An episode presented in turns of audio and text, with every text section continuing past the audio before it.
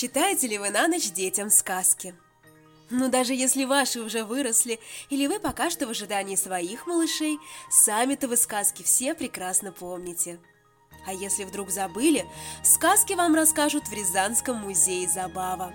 Здесь к ним относятся исключительно с уважением.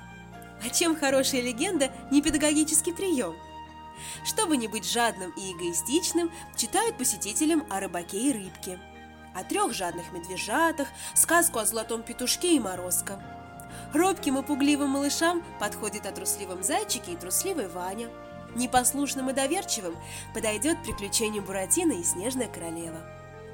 Друзья, а вы задумывались, почему сказки народов мира так часто похожи по сюжету? Ну неужто бухарские бабушки советовались с новгородскими, прежде чем развлекать своих внучат? Да, все же есть в человеческих цивилизациях какая-то всеобщая базовая мудрость. Знаете ли вы, что даже в Древнем Китае в манускрипте трехтысячелетней давности записана история нашей европейской Золушки? Имя девочки другое, а вот история про мачеху, завистливых сестер и добром принце повторяется. Когда отправитесь в среднерусские каникулы в Рязань, и если с вами будут младшие члены семьи, запишитесь в гости в музей Забава. Здесь встретят с прибаутками, расскажут и покажут сказку, поиграют, порисуют, угостят вкусненьким и книжку подарят на память интересную.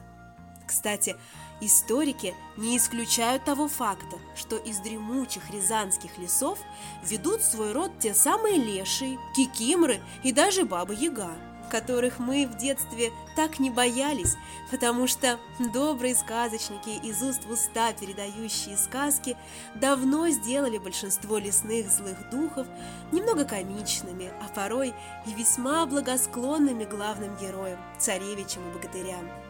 От того-то мы сочувствуем им на новогодних представлениях, да, этим злодейкам из леса.